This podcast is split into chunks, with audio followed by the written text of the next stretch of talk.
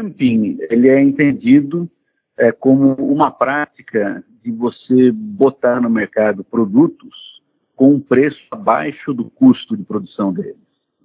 Ah, e o anti-dumping são medidas é, de retaliação contra essa prática.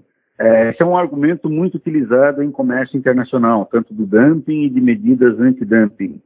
Ah, o grande problema do, do dumping é que ele é muito mais facilmente é, é, muito mais fácil você acusar alguém de praticar dumping do que provar que essa pessoa ou essa empresa ou esse setor está ah, usando dessa prática.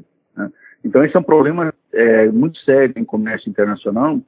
Toda vez que entra algum produto com preços mais baixos em algum mercado, a tendência são os produtores locais acusarem os produtores estrangeiros de praticar dumping mas é muito mais fácil acusar do que você comprovar a existência dessa prática. Para compensar a extinção dessa taxa que era cobrada sobre o leite em pó oriundo da União Europeia e Nova Zelândia, o governo anunciou que vai subir o imposto de importação para a compra desse produto. Como o senhor avalia essa medida? De início, eu, eu diria que essa medida é muito, muito problemática em, em várias instâncias. Né? Ah, em primeiro lugar, essa, essa tarifa antidumping que você tinha, ela tinha que ser renovada, se não me engano, a cada cinco anos. Né? Um, e agora ela, ela venceu uh, e não foi renovada. Tá? O que é uma coisa boa. Porque, olha só, é, antidumping, é difícil você comprovar a prática de dumping. Então, é uma acusação que funciona muito mais para você proteger produtores locais. Né? Do que e que corrigir práticas é, que não são bem-vindas. Qual que é o problema disso? É, em primeiro lugar, até, até, teve um Twitter do, do nosso presidente, ele comemorou o aumento do imposto de importação do leite, é, dizendo que é uma medida que quem vai se beneficiar, em especial, são os consumidores do Brasil. Olha, isso é uma grande bobagem, porque manter preços produtos elevados não beneficia o consumidor, beneficia o produtor local, que não tem, é, que não sofre os efeitos de maior competição. Se a gente pensar na sociedade, é, o que é importante para mercados funcionarem bem e para a sociedade prosperar é que eles sejam mais, digamos assim, mais é, competitivos. Né? Uh, e a abertura da economia, você permitir importação de bens, aumenta o grau de competição nos mercados domésticos. Então, isso tende a beneficiar o consumidor. Né? O que o governo está fazendo é uma medida no sentido contrário. Eles estão, é, na prática, eles estão aumentando o imposto de importação para manter a, a tarifa conjunta antidumping e, e, e imposto de importação mais ou menos igual, mas isso é uma prática que não beneficia o consumidor. O consumidor se beneficia com mais produtos de melhor qualidade e mais baratos. Que esse é um, no fundo, esse é o grande objetivo do comércio internacional. Ah, então, não é verdade que os consumidores se beneficiam. Certamente, os produtores se, se beneficiam.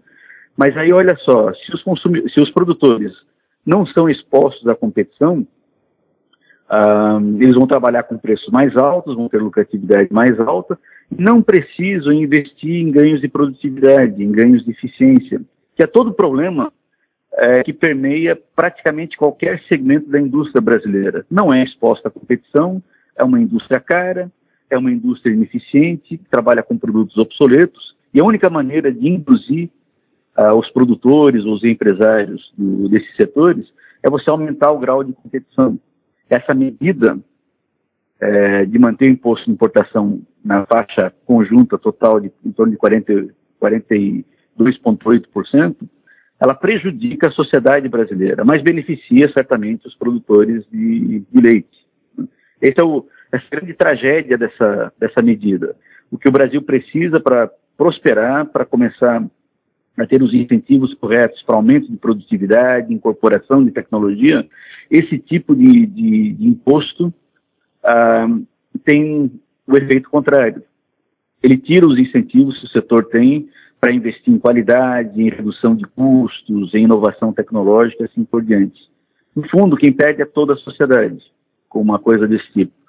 Ah, Outro desdobramento que eu acho que é importante ser ressaltado é quando você aumenta a tarifa, uh, o imposto de importação, para manter o, o conjunto na, na, faixa lá dos 40 e poucos por cento, você vai ter que explicar para o parceiro comercial, no caso a, a União Europeia, por que, que você está tomando medidas protecionistas é, contra produtos da região deles. Isso vai ser muito complicado de você encontrar uma boa justificativa, porque uma das coisas que o governo brasileiro é, se dispôs a, a, perseguir, pelo menos é, em tempo de campanha, é promover maior abertura comercial e começar, é, via Mercosul, tentar costurar um acordo de livre comércio com a União Europeia. Como é que você vai costurar um acordo de livre comércio com a União Europeia, que é desejável para o Brasil, se você começa a aumentar é, impostos de importação? Isso não faz o menor sentido. Então, é uma medida pontual para proteger um determinado setor, mas tem impactos negativos por onde quer que você olhe, eh, seja do ponto de vista de costura é, de novos acordos é, comerciais, seja do ponto de vista da sociedade, em particular os consumidores e assim por diante. O senhor falou né, sobre o fato de ser difícil avaliar se realmente existia a prática de dumping. Então, no caso né, do leite em pó, existia dumping na comercialização desses produtos no Brasil? Olha, uh, esse é o grande problema. Essas, essas políticas anti-dumping, elas sempre começam assim, é, com uma denúncia. Né? Uh, mas toda denúncia, no caso de dumping, ela precisa ser comprovada. E se a gente olhar é, o registro, digamos assim, registro histórico de, de, de denúncias de dumping, raramente alguma coisa é comprovada. A União Europeia ela pode acusar o Brasil de prática de, de dumping também.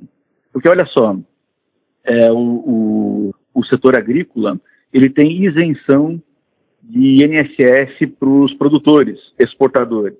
Né? Ah, isso é uma forma de subsídio também. Então, eles podem acusar isso de prática de, de dumping.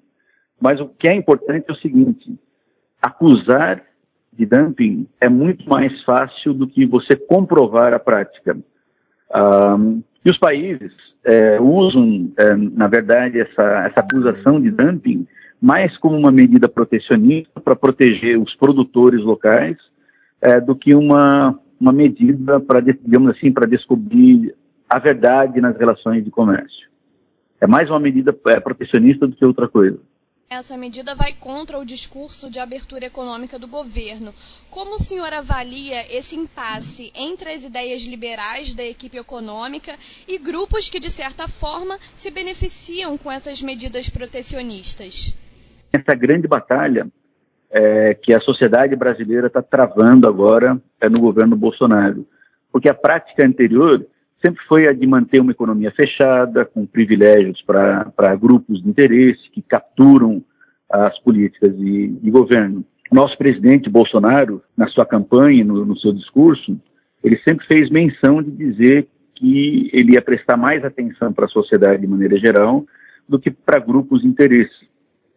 Então essa foi a tônica, né? e a, muita gente votou nele por conta dessas considerações. Agora, politicamente, é, embora isso não seja desejável do ponto de vista da sociedade, é, o cálculo que os políticos fazem envolve muitas outras considerações. Né? Ah, por exemplo, né, a, a bancada, chamar assim, a bancada agrícola no, no, Congresso, ela é muito forte e você precisa do apoio de várias bancadas para você fazer uma reforma da, da Previdência. Então, isso pode ser uma moeda de troca uh, para conseguir aprovar uma reforma mais é, é, eficiente, eficaz ou mais profunda da, da Previdência. Agora, se você considerar que você tem que ceder de um lado para conseguir uma reforma importante, uh, por outro lado, isso começa a gerar outras inquietações, né? porque aí o nosso presidente, se for esse o caso, né, ah, o que, que ele está fazendo? Ele está abrindo negociação política. É, cada grupo de interesse que vai lá para vender o apoio à reforma da, da, da, da, Previdência vai querer manter alguns privilégios. Se todo mundo conseguir fazer isso, né, ah, o Brasil não sai do lugar.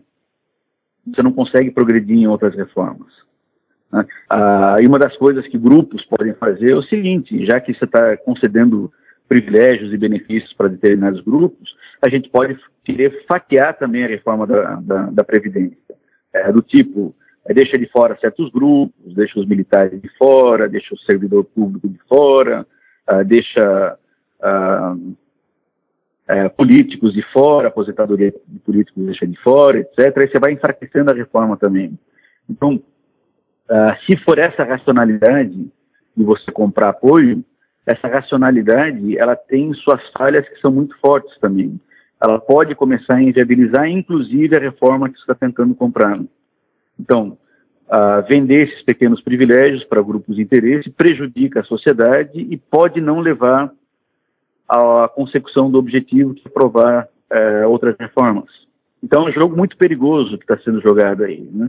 Uh, se a gente olhar para o passado do Brasil, o Brasil não vai para frente porque esse jogo, é, tipicamente, ele tem um resultado, que é um resultado que eu vou chamar ele de histórico, né, que, que persiste ao longo do tempo. São os grupos de interesse organizados que levam a melhor. A sociedade ou o consumidor, que é a grande é, é, maioria das pessoas, que é um grupo desorganizado, ele é muito grande, mas desorganizado, ele acaba pagando a conta. Tem muitas taxas antidumping né, que estão para vencer. Como deve ser esse caminho, tendo em vista uma maior abertura comercial e em que medida a reforma tributária contribui para esse processo? É, o Brasil é um país extremamente complicado em tudo. Não? O fato de, de existirem é, muitas tarifas antidumping em ação que estão vencendo, se a gente quiser é, participar mais ativamente do comércio internacional, com todos os ganhos que isso traz para o país, né, a gente vai ter que aposentar essas coisas. E a gente vai ter que reduzir as tarifas de importação também. Né. eu sou favorável a gente entrar é, num regime de livre comércio com todos os países, indiscriminadamente, é, inclusive na ausência de acordos de livre comércio. Para a gente fazer isso, basta a gente reduzir todas as tarifas de, de importação, ah, e o ideal é que a tarifa de importação seja igual a zero para todos os produtos. Né? Ah, quando a gente conseguir fazer isso, o Brasil vai se beneficiar é, de ter à disposição um número maior de bens de melhor qualidade, mais ideias, mais tecnologia, independentemente dos, dos interesses de grupos de pressão dos outros países. Uh, eu acho que o Brasil, para voltar a funcionar, você tem que começar a tomar essas, essas medidas. Você não deve manter imposto de importação, você deve acabar com as, com as tarifas, uh, os impostos anti-dumping e reduzir uh, tarifas de importação para todos os produtos para alguma coisa muito próxima de zero ao longo, ao, digamos assim, ao longo do, dos próximos anos. É isso que o Brasil precisa essas ações que estão acontecendo, como o aumento do imposto de importação do leite, Uh, isso é ruim para o país, porque pode sinalizar que todo o resto, todos os outros grupos de interesse podem levar a mesma vantagem.